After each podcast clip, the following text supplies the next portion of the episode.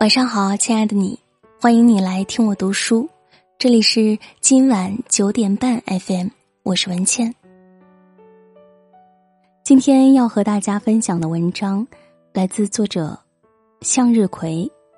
一个人最顶级的修养是情绪稳定。如果你喜欢这篇文章，欢迎拉到文末给我们点个再看哦。拿破仑曾说。能控制好自己情绪的人，比能拿下一座城池的将军更伟大。生活中能大成的人，一般都是品性比较端正、能够严守克己的人，能够控制自己的情绪，也多为高情商的人。情绪就是心魔，你不控制它，它便吞噬你。任何时候，一个人都不应该做自己情绪的奴隶。应当学会控制自己的情绪，保持情绪的稳定。简单事不争吵，复杂事不烦恼。发火时不讲话，生气时不决策。宁可保持沉默，像傻子，也不要一开口就证明自己是傻瓜。控制好自己的情绪，才能掌控自己的人生。一个人。控制好自己的情绪，保持情绪的稳定，不去伤害他人，不给自己找麻烦，多做善事，常怀感恩之心，就是顶级的修养。约翰·米尔顿说：“一个人如果能够控制自己的情绪、欲望和恐惧，那他就胜过国王。成功的秘诀就在于懂得怎样控制痛苦与快乐这股力量。”而不为这股力量所反制。如果你能做到这点，就能掌握住自己的人生；反之，你的人生就无法掌握。不难发现，在成功的路上，我们很多人最大的敌人其实并不是缺少机会，或是资历浅薄，成功的最大敌人是缺乏对自己情绪的控制。因为愤怒时不能制怒，使周围的合作者望而却步。消沉时放纵自己的萎靡，把许多稍纵即逝的机会白白浪费。正如稻盛和夫所说：“成功不要有无谓的情绪。越是成功的人，越懂得戒掉情绪的重要性。那些真正优秀的人，以做事为主，伤害大局的情绪早就戒掉了，因为他们深知情绪化是解决不了任何问题的。”过多的情绪不仅会分散人的注意力，而且还会干扰人的行为，影响工作效率，甚至会使事情恶化。而戒掉情绪，就可以减少精力的消耗，从而聚焦在我们的工作与生活上。控制情绪，才是成就我们最大的能力。方知，一个人的胸怀决定了他人生的高度。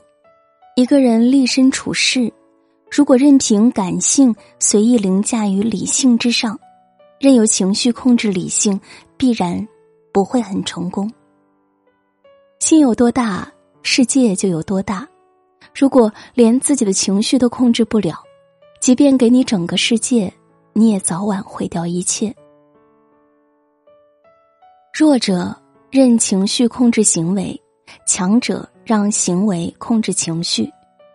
真正优秀的人早已戒掉了情绪，而不是做情绪的奴隶。一个人情绪稳定的背后是实力，也是格局。常言道：掌握了情绪，也就掌控了行为；掌控了行为，也就掌控了人生。情绪是把双刃剑，负面情绪能一步一步的把你拉向深渊。而积极的情绪，哪怕你身在地狱，也能把你拉回来。控制好自己的情绪，才能控制好自己的人生。如果你控制不好情绪，那么情绪将会反过来控制你的人生，让你的人生跟随着你的情绪而起伏波动。哈佛大学心理学教授丹尼尔·戈尔曼说：“情商就是情绪管理的能力。”所谓情商高，指的是一个人既能控制自己的情绪，不让情绪控制自己，又能用得体的沟通方式让别人舒服。控制不住自己情绪的人，其实能力再大也无济于事。众所周知，人愤怒的那个瞬间，智商是零，过一分钟后恢复正常。不能控制自己情绪的人，犹如大海上被狂风巨浪凌辱的一叶扁舟，完全丧失了自我。而当你在其中能驾驭自如的时候，就像一位经验丰富的船长，完全不会去理会它，自然会变得柔和。一个随意让情绪喷出来而不能自控的人，一定是与成大事无缘的。因为缺乏自制和忍耐的性格，让自己的生活极为可怕。事从容则有余味，人从容则有余年。从容淡定，除了有助于事业的成功，更重要的还在于体现人的境界、胸怀。只有真正成熟的人才能做到。从容既是处世之道，又是养生之道。对于自己变化多端的情绪，我们不要听之任之，因为只有积极主动的改变自我，控制好自己的情绪，才能掌握好自己人生的命运。情绪起伏都不可避免会影响到周围的人，倘若一个人经常喜怒无常，注定会破坏他人对自己的信任，人人都会躲而避之。而一个真正成熟的人，至少要做两件事。控制自己的情绪，寻找解决问题的办法。俗话说：“刚者易折，柔则长存。”随着年龄的增长，我们应该学会完善自己的个性，控制好自己的情绪。